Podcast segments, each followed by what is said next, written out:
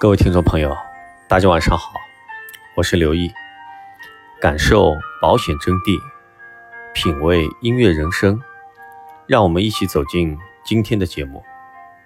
今天我们的学习内容是：买保险，买大公司好还是小公司好？相信很多人有这样一个疑问：买保险到底该选大公司还是小公司呢？这个问题如果放在十几年前，似乎根本就不是一个问题，因为大家没有什么了解保险的渠道，基本上就是身边的代理人围着转，而代理人可是财大气粗的大保险公司才会有的配置，小公司根本没有立足之处，也找不到突围的方式。但是最近三到五年以来，一些名不见经传的保险公司突然就逆袭了。无论是保费，还是排名，还是理赔，都分分钟赶超了那些千年的第二梯队公司。这些公司就是客户眼中的小公司。经过一段时间的观察，我发现，客户对于保险公司名气的理解，并不是这个保险公司真正的实力和规模，而是有没有听过。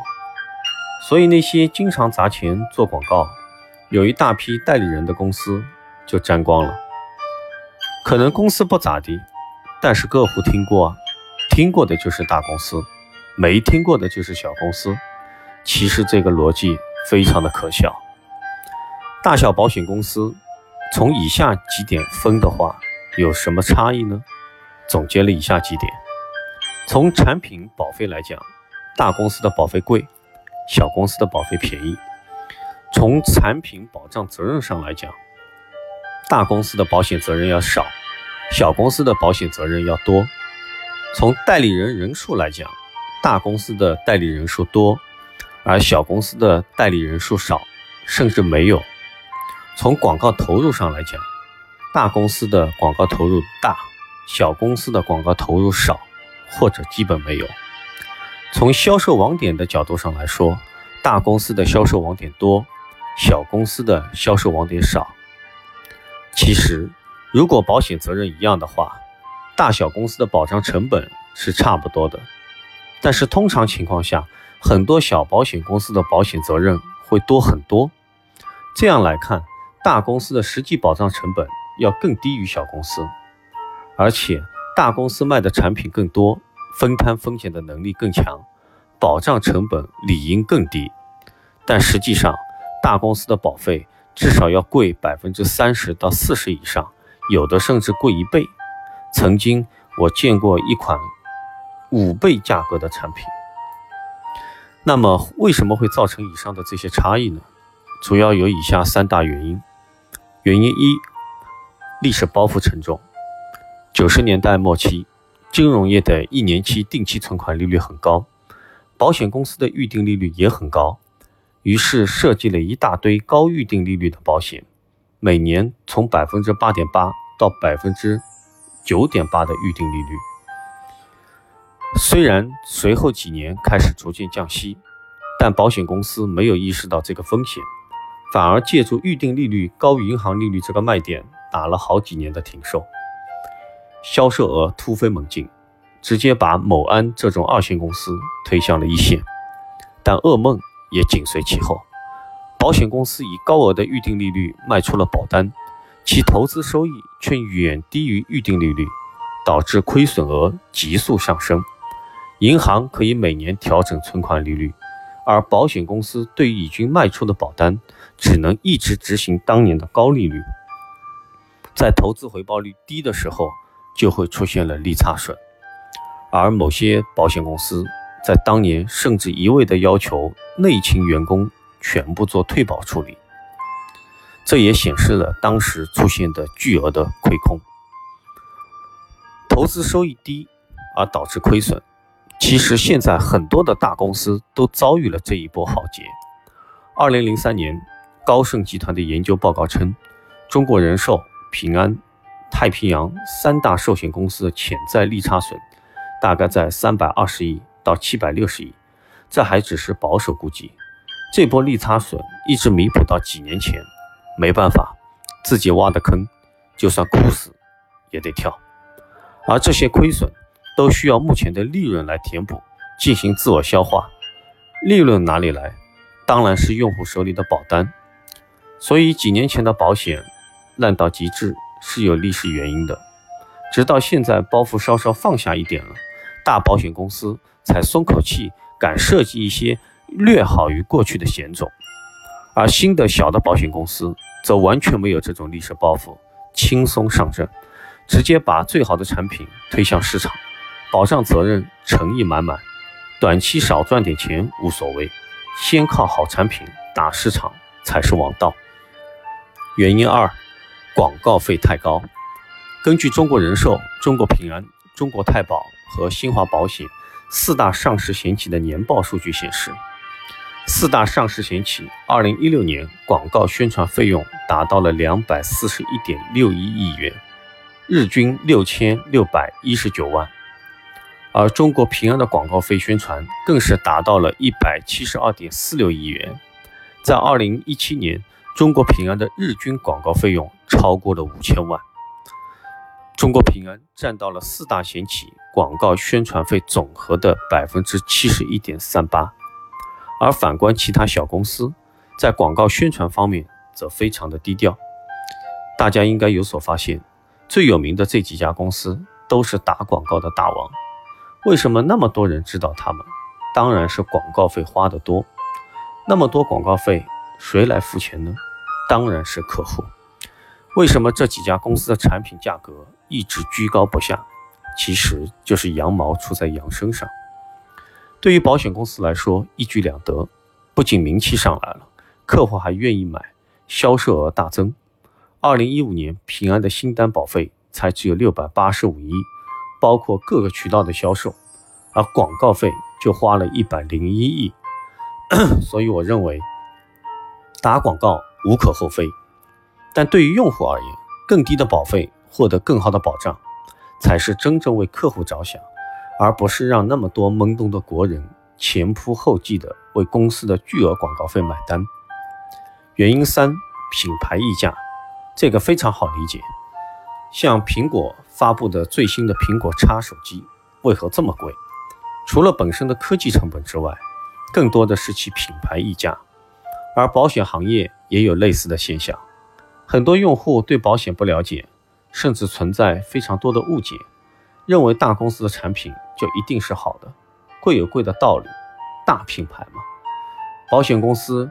深知用户这个心理，所以当然尽量往高里定价，反正不怕卖不出去。很多保险公司一些做法就是打广告得名气，高溢价多赚钱，打更多的广告得更大的名字。在刚刚我们分析了大小保险公司的差异以及原因，那么这些差异真的会导致所谓的大公司理赔好，小公司的理赔就不好吗？以下讨论仅限于人身保险，财产保险公司的理赔真的跟公司大小有关系，这是另外一个命题，我们在以后的节目当中再议。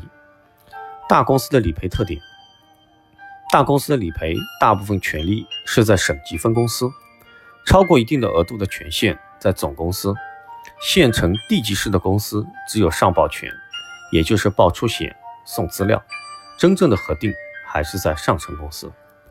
所以代理人答应你的，帮你搞定理赔，纯属忽悠，最多能帮你送送资料而已。但是现在有不少大公司把理赔的权限逐渐收回，比如医疗险统一都在一个地区理赔，全国的资料都要到总部去统一核定。这样其实不仅节省成本，也能控制质量。小公司的理赔特点，小公司运用的大多数是总部核备的政策，不管是互联网。还是中介销售，都是统一理赔，所以不管是哪个渠道的产品，都是由保险公司的理赔部门统一承担。当然也就不存在网上理赔慢、线下理赔快的说法，也不存在说没有网点就不能理赔，理赔服务就不好的这种说法。这纯粹是业务人员为了让客户在自己手里买线下的保险、买自己家的保险所编造出来的谎言。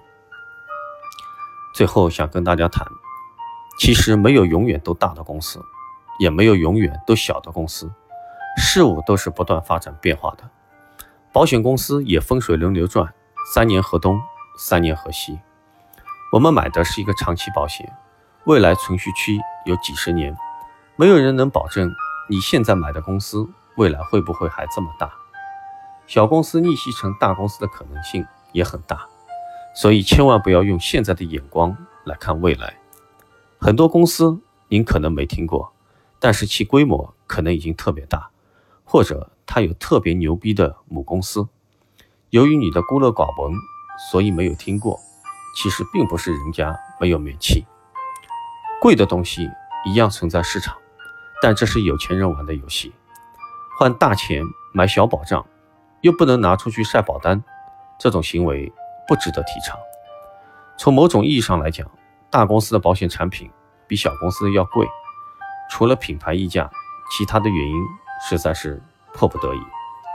我相信银保监会近年来监管的力度加大。对保险公司行为会有一定的约束，保险市场也会在保监会保险信保的理念指导下向正确的方向发展。同时，也会有更多的客户在未来的时间里会正确的理解保险，更加理性的购买保险，从而给市场正向反馈，进一步促进保费的合理化。以上呢，是给今天带给大家的学习内容。希望对大家有所帮助。最后，到了今天的音乐分享时间。今天分享的歌曲是由蔡淳佳带来的翻唱歌曲《爱如潮水》。爱情就是如人饮水，冷暖自知。总会有个人让你牵肠挂肚，让你魂牵梦绕。他的一举一动。让你着迷，他的五官，他的声音，他吻你的方式，都让你着迷。他的魅力，无形将你笼罩。这种感觉，就像被俘虏了一样，让你心悦诚服。但你却不知道，其实这里。却是囚禁你的地方。于是，你的眼里只有他，对于别人视而不见，在你的世界里，就以他为中心的自传，从此你心甘情愿的为他付出一切。晚安。做个好梦。不在乎你心里还有谁，且让我给你安慰。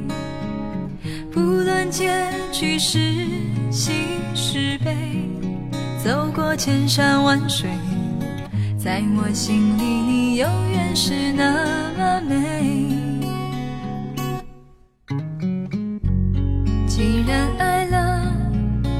就不后悔，再多的苦我也愿意背。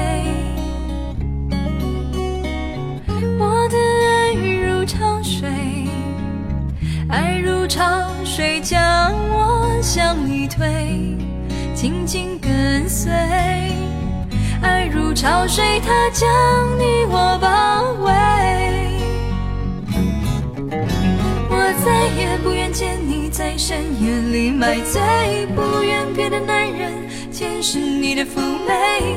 你该知道这样会让我心碎。答应我，你从此不在深夜里徘徊，不要轻易尝试放纵的滋味。你可知道这样会让我心碎？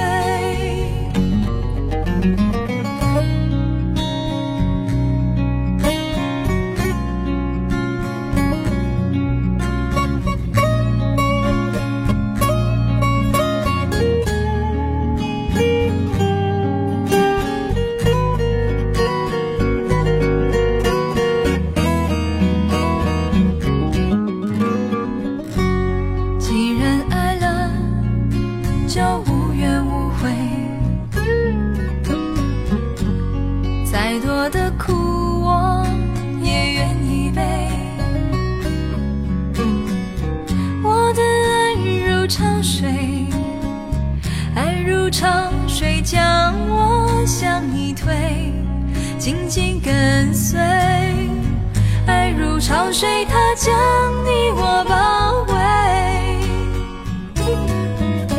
我再也不愿见你在深夜里买醉，不愿别的男人见识你的妩媚。你该知道，这样会让我心碎。答应我，你从此不在深夜里徘徊，轻易尝试放纵的滋味。你可知道，这样会让我心碎。我再也不愿见你在深夜里买醉，不愿别的男人见识你的妩媚。你该知道，这样会让我心碎。答应我，你从此不在深夜里徘徊，不要轻易尝试放纵的滋味。你可知道，这样会让我心碎？你可知道，这样会让我心？